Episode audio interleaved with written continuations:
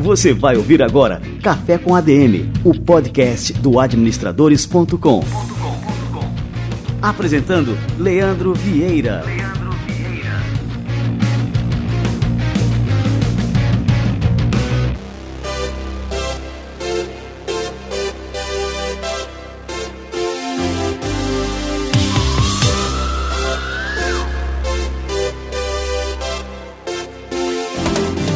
Está no ar Café com a DM, a sua dose de cafeína nos negócios.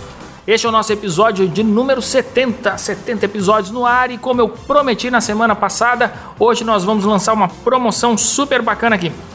Muito bem, muito bem. Hoje você que está escutando o Café com a DM, é a dinâmica bem simples. Acho que essa é a dinâmica que a gente já testou por aqui viu que deu certo, tem um grande engajamento das pessoas e também são promoções é, que nos ajudam a perseguir, a cumprir essa missão que a gente abraçou aqui no Café com a DM, é de produzir conhecimento, de espalhar conhecimento e nada melhor para se adquirir mais conhecimento do que um bom livro. E os prêmios são livros, legal isso, né? O livro de hoje que você vai concorrer foi citado pela nossa entrevistada, a Fabrícia Faé, durante a entrevista. Eu achei interessante. Ah, vamos pegar esse livro, é um livro muito conhecido, já vendeu acho que mais de 30 milhões é, de exemplares ah, no mundo inteiro, que é o livro Quem Pensa Enriquece, do Napoleon Hill. Para concorrer, muito simples. Você está escutando aqui o Café com a DM, você deve ter visto ou o Café com a DM é, no Facebook, uma postagem divulgando este episódio no, no, Facebook, ou no nosso site no administradores.com, ou você já acompanha o Café com a DM ah, através do seu aplicativo de podcasts no seu celular. Enfim, onde você estiver, basta deixar um comentário sobre o Café com a DM, sobre este episódio, sobre qualquer coisa relativa ao nosso programa. A gente faz uma varredura de todos os comentários, pega o nome de todo mundo que está participando, onde comentou e aí a gente faz um sorteio e o contemplado vai ganhar um livro, este livro Quem Pensa Enriquece do Napoleão Hill.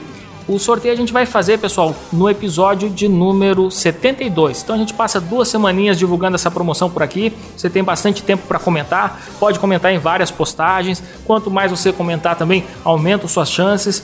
E além de comentar, compartilhe este episódio, compartilhe o Café com a DM com seus amigos e espalhe aí essa novidade. Só mais um recado antes da gente chamar o quadro Somos ADM. Se liga na promoção que a gente tem até o dia 14 de fevereiro. Você deve estar aí nas comemorações do carnaval, deve estar ocupado, ou vai viajar, ou vai pular é, o carnaval. Mas tem uma promoção que você não pode perder durante esse período até o dia 14 de fevereiro. Anota aí. Quer dizer, anota não. Entra agora em administradores.com.br barra premium. Se escreve premium.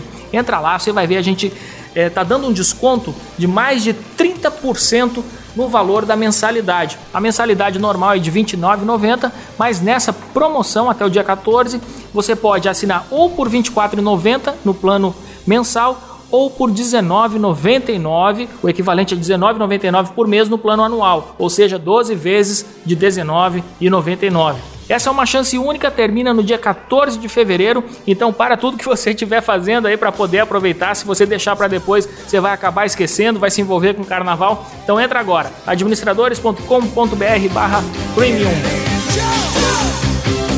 E agora, galera, vamos chamar o nosso quadro Somos ADM com a turma do Conselho Federal de Administração. Você vai ouvir agora Somos ADM, com Wagner Siqueira, presidente do Conselho Federal de Administração.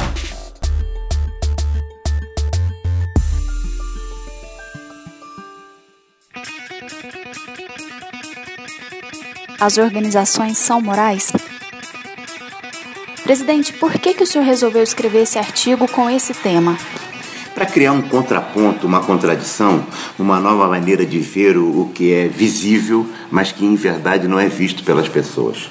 Não, as organizações não são morais, mas também não são imorais, elas são amorais. A moral habita um reino, né? as organizações habitam outro reino bem distinto, o reino econômico. As organizações são apenas instrumentos, são ferramentas, são aparatos institucionais. Os indivíduos são seus senhores dentro das organizações. Eles formam, plasmam e deformam as suas realidades. As organizações, em verdade, Elisa, são ficções jurídicas. Toda organização tem pessoa, tem propósito e tem uma hierarquia. Como essas três dimensões, as três variáveis se relacionam entre si, é que efetivamente se constitui a realidade de cada organização. Quando a gente passa para o âmbito público, como é que fica quando a gente vê um senador, Romero Jucá, dando uma declaração de que a política que ele fazia até então podia não ser moral, mas era legal? E quando a gente vê uma deputada sendo nomeada para o Ministério do Trabalho com condenações trabalhistas. Essas instituições são morais?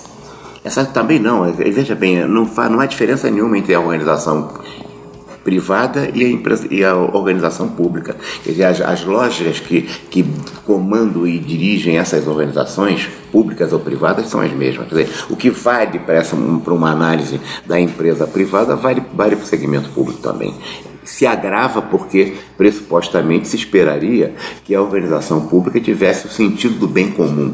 Né? que ela não tem. Você não tem moral da empresa, como não tem moral do serviço público. Você, tem, você precisa ter moral na empresa, o que é diferente.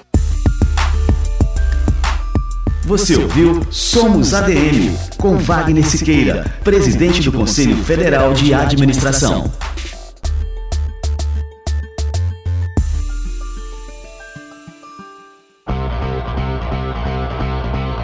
Show de bola! O Conselho Federal de Administração firmou uma parceria exclusiva com administradores.com e este quadro Somos ADM é um dos frutos dessa parceria. Você pode também acompanhar lá no administradores.com.br, procura pelo canal Somos ADM, que tem diversos conteúdos, notícias e informações é, da, referentes à atuação do Conselho Federal de Administração no Brasil. E agora, na nossa entrevista principal de hoje, temos aqui uma surpresa, eu não vou ser o entrevistador.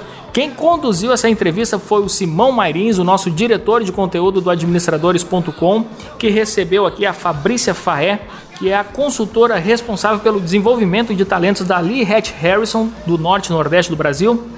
E a Lee Hatch Harrison é uma empresa gigantesca. Eles estão presentes em mais de 60 países e eles são especializados em desenvolvimento de talentos e transição de carreira. A Fabrícia acabou de gravar um programa pro administradores premium e ela vai falar um pouco sobre este programa durante a entrevista. E a condução do Simão Mairins foi perfeita. Olha aí, já tenho uh, alguém para me substituir quando eu não puder fazer a entrevista da semana aqui no Café com a DM. Gostei demais das perguntas, perguntas inteligentíssimas e o Simão é um cara genial. Sou fã dele e é um grande privilégio para mim poder trabalhar com o Simão todos os dias. Aprendo demais com esse cara e agora vocês vão ter a oportunidade também de aprender com ele e com a nossa entrevistada de hoje, a Fabrícia Faé. Let's go!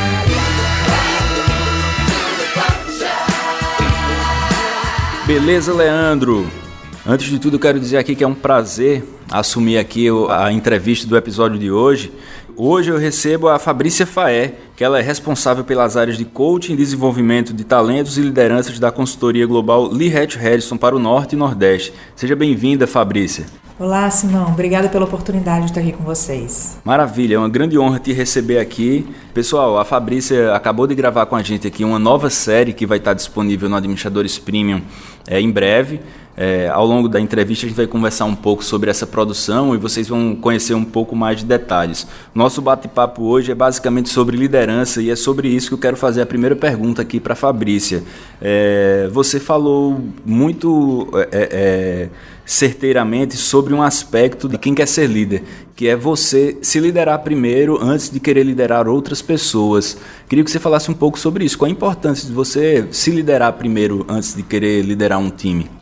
Perfeito, Simão. Esse eu acho que é um dos temas mais importantes e, e, uma prática que deve ser levada pela vida inteira do líder, tá? Porque a primeira coisa que a gente precisa fazer é saber se liderar, saber como é que nós funcionamos, ter um autoconhecimento, saber aquilo que deixa a gente mais feliz, aquilo que nos irrita mais, como que a gente gosta de conduzir as coisas, porque quando você não tem esse autoconhecimento, esse autocontrole, né, como é que você vai liderar o outro? Como é que você vai fazer com que o outro se desempenhe no seu melhor papel? Se você não consegue diariamente fazer com que você se desempenhe no seu melhor papel. Então é muito importante ter essa consciência, né, de que o primeiro papel de liderança dentro de uma organização é a liderança de si mesmo. Tá. Tem um outro aspecto que é, eu queria te perguntar porque ele é muito comum nas organizações. É, geralmente é, se promove para cargos de liderança é, profissionais que são muito bons em suas áreas tecnicamente. É, geralmente, um, um, exemplo, numa agência, aquele diretor de arte que é muito bom, ele acaba crescendo muito na hierarquia da empresa e às vezes ele não é tão bom líder quanto ele é um profissional técnico. É, eu queria que você falasse um pouco sobre isso, assim, o que é realmente ser líder e se ser o profissional, o melhor profissional de uma área específica garante que você vai liderar bem naquela área? Na realidade, isso não é garantia nenhuma. Né? Inclusive, muitas organizações estão repensando a forma que eles identificam o líder de uma área. Por quê? Você ser bom tecnicamente naquilo não necessariamente vai fazer com que você contribua para que todo um time seja bom tecnicamente naquela área. Até porque você é escolhido, por exemplo, para um papel de liderança por você ser um bom diretor de arte, por você ser bom na área de finanças ou de marketing, mas não necessariamente você vai ser bom ajudando as pessoas a desempenharem esse papel, né? E quando você passa na sua primeira posição de liderança, que é sair da liderança de si, né, para liderar um outro, é importante que você entenda que não é mais você meter a mão na massa diariamente. Você precisa aprender a ajudar os outros a fazerem essa atividade né? Então você aí precisa exercitar outras coisas que você não tem até então, porque você nunca viveu isso. Né? Então, isso é muito importante a gente observar e o líder ter a consciência disso. Então, essa, inclusive, é a primeira cláusula que a gente fala, né? que a liderança é uma decisão. Você precisa decidir ser líder para além daquela questão do cargo, ou do salário, ou do poder, porque aí vem outras coisas e uma dedicação muito importante para uma área que teoricamente não é a técnica, a área técnica que você escolheu originalmente. Você passa a precisar entender de pessoas, né, de como as pessoas podem produzir melhor, entender a diferença entre uma pessoa e outra, por exemplo. Fabrício, e liderar é antes de tudo uma decisão, não é verdade?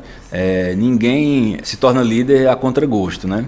Como é que é esse processo de tomar a decisão de ser líder? O que eu vejo muito quando a gente tem contato, inclusive com altos líderes, até presidentes, eles falam: realmente eu assumi a posição de liderança sem consciência realmente do que seria esse papel de liderança. Sabe aquela história de você pegar um contrato com várias cláusulas e você colocar um eu aceito, porque quem não quer né, ter uma posição de destaque, de mais dinheiro ou mais poder, né, cada um às vezes aceita por um motivo específico, mas não ter essa verdadeira ideia do que é liderar, essa decisão da liderança de que, olha, você, além de ser um bom técnico, você agora precisa trabalhar o seu conhecimento sobre liderança, começar a estudar essa parte, né? Que existe sim uma parte teórica nisso. Tem gente que fala, ah, você vai ser um líder nato. Tem gente que nasce com mais habilidade de relacionamento, mas não necessariamente vai ter habilidade de liderança. E você pode fazer sim uma liderança técnica bem feita, tá? Mas se empoderar desse papel de liderança, decidir ser um líder deliberadamente todos os dias.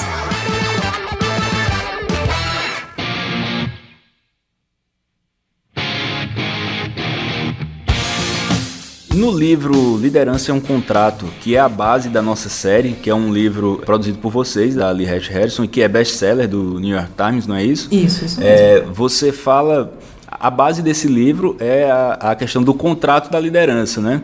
Queria que você falasse um pouco sobre esse conceito, o que é que é o contrato da liderança. O contrato da liderança é realmente um líder que assina a responsabilidade, né, que a gente chama de leadership accountability, que é a responsabilidade de liderança. Você todo dia acordar realmente sabendo que as suas palavras, os seus atos, né, a forma que você conduz diariamente tem a ver com o seu papel de liderança e não só a questão técnica da área. Eu, quando eu falo não só, claro que essa é a parte mais importante, mas se você não souber tratar a sua liderança junto com isso, você não vai trazer o seu, seu resultado. Por isso que a gente trabalha essas quatro cláusulas, né? O Vince, pela experiência dele, ele trabalha muito fortemente as quatro cláusulas, que a primeira é a decisão, a segunda é a obrigação, tem coisas que você precisa fazer, né? A terceira é você trabalhar e, e desenvolver o trabalho árduo, e a quarta é você perceber e você ver que liderança também é uma comunidade. Pessoal, só para lembrar aí que todos esses assuntos que a gente está abordando aqui vocês vão poder conferir com mais profundidade na série, que a Fabrícia se aprofunda detalhadamente em todos esses pontos que a gente está conversando aqui. É, realmente vai ser uma série imperdível. Fiquem de olho nas nossas comunicações para não perderem nada. É, Fabrício, dando sequência aqui, eu queria falar com você agora sobre uma outra coisa.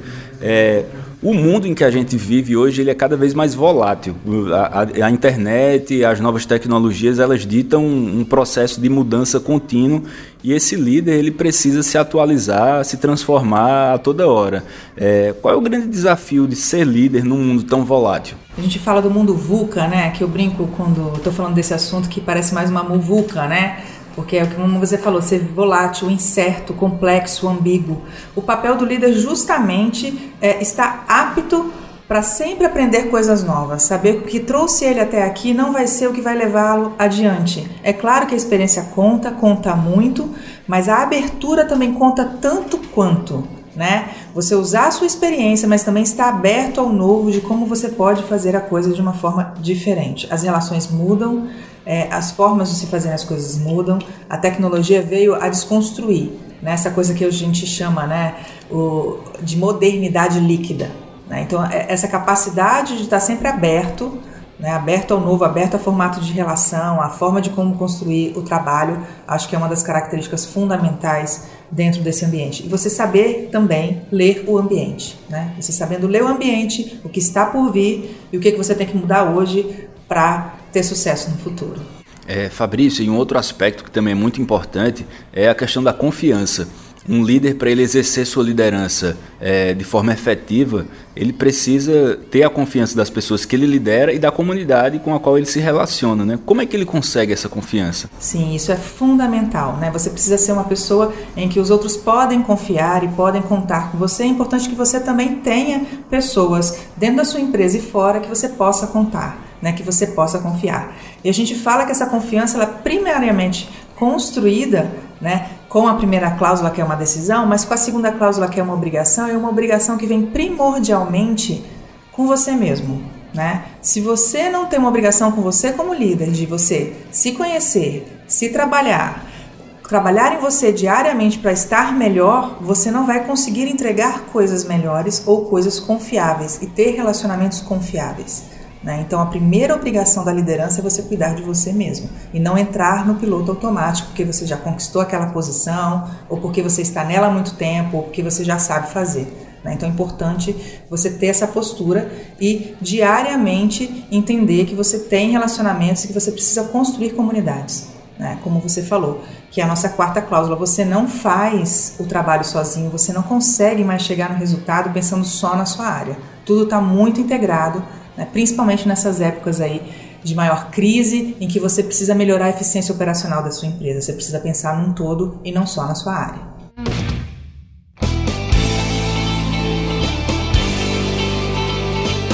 Esse processo de conseguir essa confiança para trabalhar e para liderar com eficiência, é, como você mesma falou, construir relacionamentos, relações sólidas é muito importante. É, como é que o líder pode fazer, é, é, conduzir esse processo sem cair naquela armadilha de construir relações artificiais. Por exemplo, é importante que ele interaja, é, é, valorize esses momentos que são fora do trabalho para conversar, tomar um cafezinho com alguém da equipe, um parceiro é, é ou, ou, qualquer outro stakeholder que esteja ligado ao, ao, ao, processo que ele lidera. Como é que ele pode tomar esse cuidado de não construir relações artificiais baseadas só no interesse? Então, é, você não consegue realmente construir quando você não entende que isso é importante, né? Que isso não é uma questão para o trabalho especificamente, é uma questão para a sua vida, para inclusive que a sua vida no trabalho fique mais tranquila, né? Você não precisa amar aquela pessoa que você está trabalhando e ter tudo a ver com ela e ser aquela pessoa que você queira ver nos finais de semana. Mas é uma pessoa que você precisa aprender a trabalhar no dia a dia, você precisa aprender a tirar o melhor dessa relação. E é muito comum, sim, que dentro das organizações você tenha pares muito diferentes e que às vezes seja difícil de trabalhar. Por quê, gente? Porque muitas vezes a, organização ela busca diversidade. É a diferença de pensamentos que pode trazer uma coisa melhor para a empresa, desde que esses líderes estejam abertos e aptos a entender o outro, a se colocar no lugar do outro, mas primeiramente se conhecendo para poder ter uma relação saudável, né? E não é assim, tirar o trabalho, do, usar o trabalho extra, o tempo extra do trabalho, porque muitas vezes você está almoçando dentro da empresa, muitas vezes você vai parar para fazer um cafezinho dentro da empresa. Então, por que não você usar esse tempo genuinamente para construir relações? Não é para criar amizades eternas, mas construir relações de trabalho positivas. Para qualquer profissional, e aí muito mais para o líder, é, conhecer o contexto em que ele atua é fundamental, né? Muitas vezes, porém, o líder acaba se fechando. É muito comum, muitos líderes se fechando ali no círculo de decisões, é, no nível em que ele está, né? E às vezes acaba perdendo um pouco a conexão com a base, com as coisas que circundam o, o, o seu negócio, a empresa, a, o, o nicho em que ele atua. Como é que o líder pode é, é cuidar para não cair nessa armadilha de, de perder o vínculo com isso que importa também, né? Sim. O que acontece muito é quando você tem redução de custos, menos pessoas, você fique muito imerso no dia a dia nas urgências e não nas coisas importantes. É, por isso que uma das coisas também que a gente explica na série, né, é como você sai com um plano de ação de liderança. Né, que dentro desse plano de ação de liderança, você precisa realmente deliberar um tempo da tua agenda para fazer esse tipo de atividade. Né? Coisas simples, por exemplo, como chamar um colega seu líder para falar na tua área, você ir em outras áreas, coisas que, que eu tenho certeza tá, que vão contribuir para a melhoria dos processos, né? você ter essa abertura. Então, às vezes são pequenos atos que você pode é, expandir e não ficar só focado no dia a dia, atolado no dia a dia, porque divida o que é urgente e o que é importante. Isso é fundamental.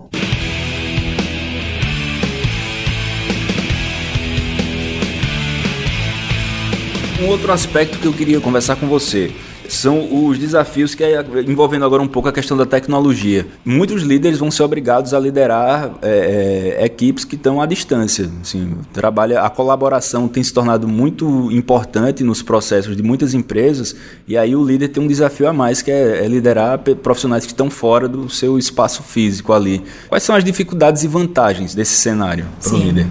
É, a dificuldade justamente é porque você não está ali no dia a dia, acho que a maior é olhando o que a pessoa está fazendo, né?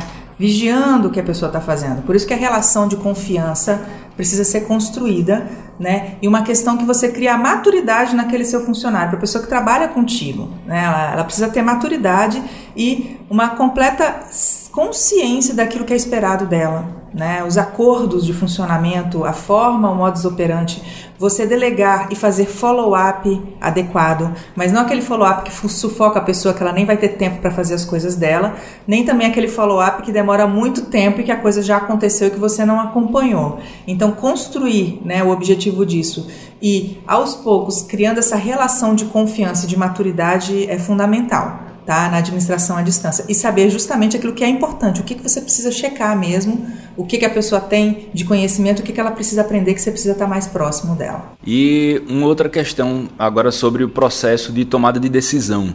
É, é muito comum um, um, líder, principalmente quando ele está no, no, nível mais alto da, da, liderança, ele fica um tanto quanto solitário para tomar decisões. É, porque quando são nos níveis é, mais baixos, você tem sempre um superior a quem consultar. Quem está no nível mais alto da liderança, é, ele tem que responder às dúvidas de quem está abaixo e ainda tem que tomar algumas decisões que ele é, é a última instância.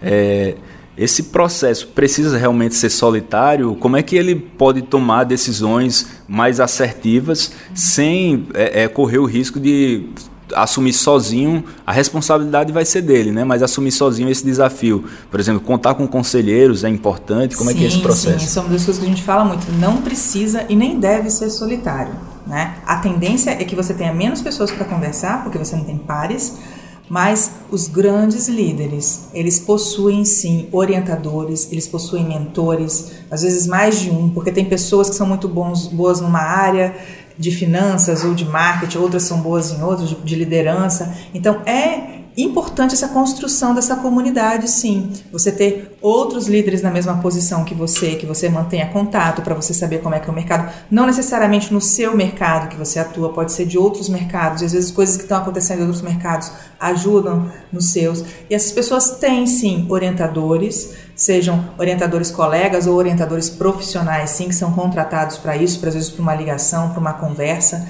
Não precisa e nem deve ser solitário. Hoje em dia as variáveis são muitas e uma mente mestra que a gente chama, né, que o Napoleão Hill coloca no, no livro dele, né, quem pensa enriquece, né, você ter mentes mestras aí, criar uma mente mestra para você, que são pessoas que você acessa para sua tomada de decisão, é assim algo que divide realmente líderes excepcionais de líderes regulares.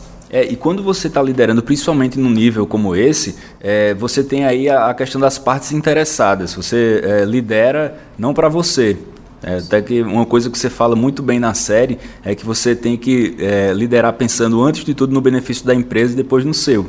Sim. É, e liderar levando em conta o que as partes interessadas precisam, o que é que elas esperam, é um desafio às vezes complicado de conseguir resolver. Até no, no, caso de empresas que têm muitos sócios, por exemplo, que não concordam entre si e o, o líder que tem que centralizar ali aquela, aquele processo tem que chegar a um, um ponto comum, né? Isso. Como é que é que deve ser feito esse processo? É, o, o líder trabalhar a governança é um dos pontos bem importantes, né? Que é justamente tentar trazer um direcionamento de conduta né, da sociedade para a qual ele responde, né, as partes interessadas, os proprietários da empresa. Então, você trabalhar mediante essa governança, muitas vezes as, as empresas conseguem se profissionalizar e trazer uma governança com diretrizes mais claras, outras vezes nem tanto. Então, você precisa colocar na tua agenda, inclusive no teu projeto de liderança, né, no teu plano de liderança,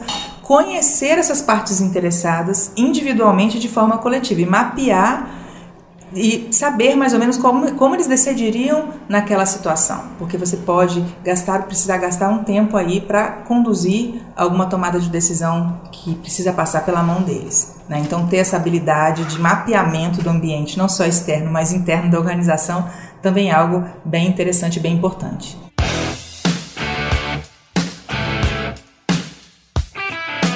Valeu, Fabrício. Muito obrigado. Foi uma honra te receber aqui. Eu que agradeço, Simão. Espero ver todos vocês na nossa série. É isso aí, pessoal. E a série vai sair em breve e vocês já podem se cadastrar no link que a gente vai disponibilizar aqui para vocês para receberem todas as novidades e serem notificados de quando a série estiver disponível. É, o link está na descrição aqui para quem está acessando pelo computador ou pelo celular, direto na nossa página. Ou para quem está acessando por outras plataformas, já vou dizer para vocês o link aqui para vocês guardarem, administradores.com.br barra o contrato da liderança. Entrem lá, se cadastrem, que vocês vão saber de tudo sobre essa série que vem aí, que está imperdível. Valeu, Leandro, agora é com você.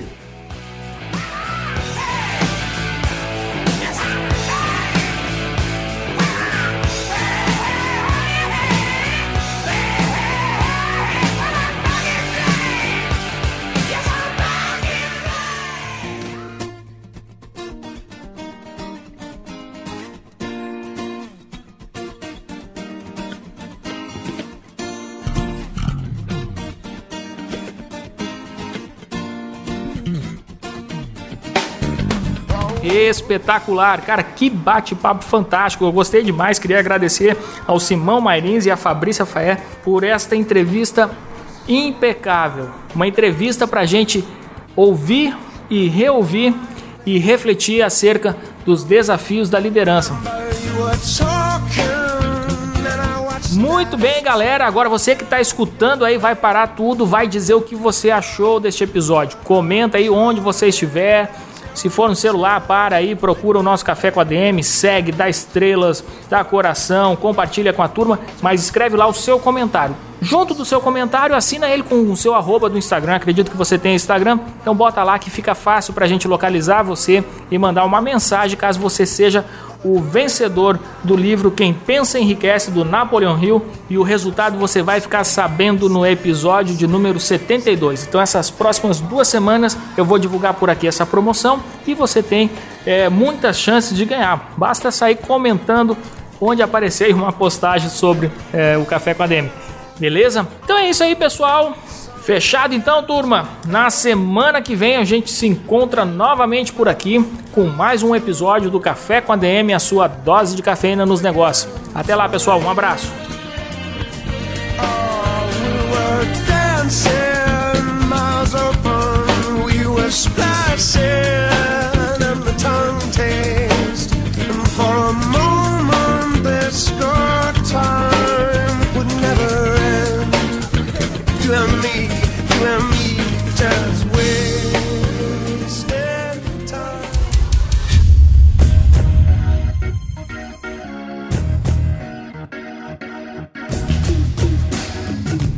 Você ouviu Café com ADM, o podcast do administradores.com.